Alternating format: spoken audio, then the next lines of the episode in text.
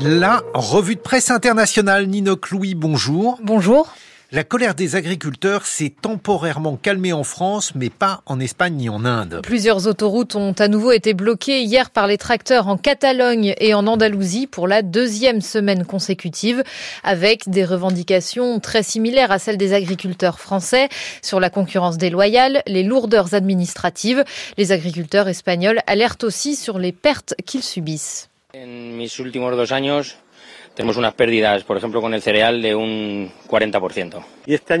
Ces deux dernières années, j'ai perdu 40% de ma récolte de céréales. L'an dernier, nous avons eu la sécheresse, une ruine. On aurait dû produire 4000 kilos de céréales. On n'en a produit que 1000, disent ces deux exploitants agricoles espagnols sur Euronews. Contrairement à ce qui se passe en France, ces manifestations sont organisées pour la plupart indépendamment des syndicats agricoles, remarque El País, et désormais indépendamment aussi de la plateforme 6F, de plus en plus connotée à l'extrême droite. Ce mouvement parallèle a réussi à mobiliser les agriculteurs dans un premier temps en relayant massivement les appels à manifester via TikTok, Telegram et WhatsApp. Mais sa porte-parole, Lola Guzman, a fait polémique, rapporte Cadena Ser. Elle a qualifié les policiers qui ont empêché des agriculteurs affiliés au mouvement de bloquer sans autorisation une autoroute de criminels.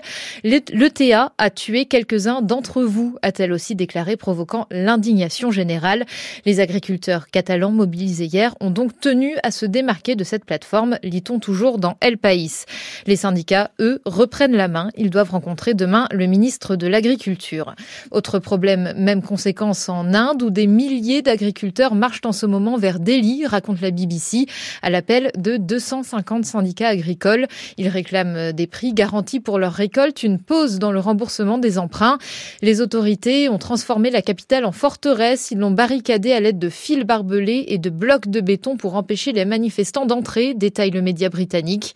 Car il y a trois ans, ces mêmes agriculteurs avaient occupé les rues de Delhi pendant des mois pour protester contre un projet de réforme de l'agriculture. Le gouvernement leur avait alors fait un certain nombre de promesses non tenues, rappelle Times of India.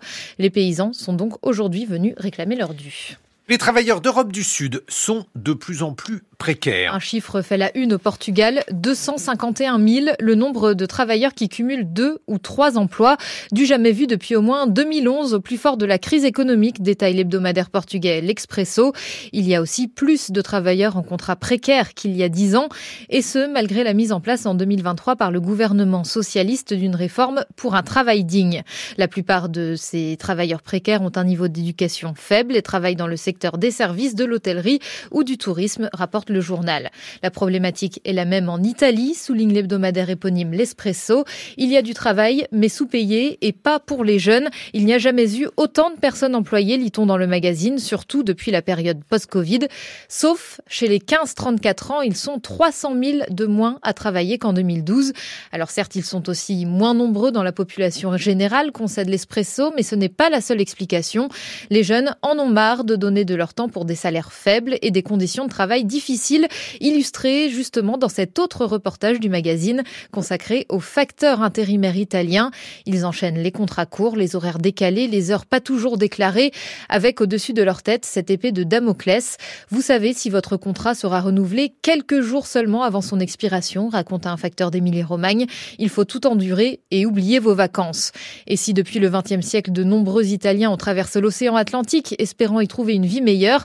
Le marché de l'emploi qualifié aux États-Unis ne fait plus rêver non plus, constate Bloomberg.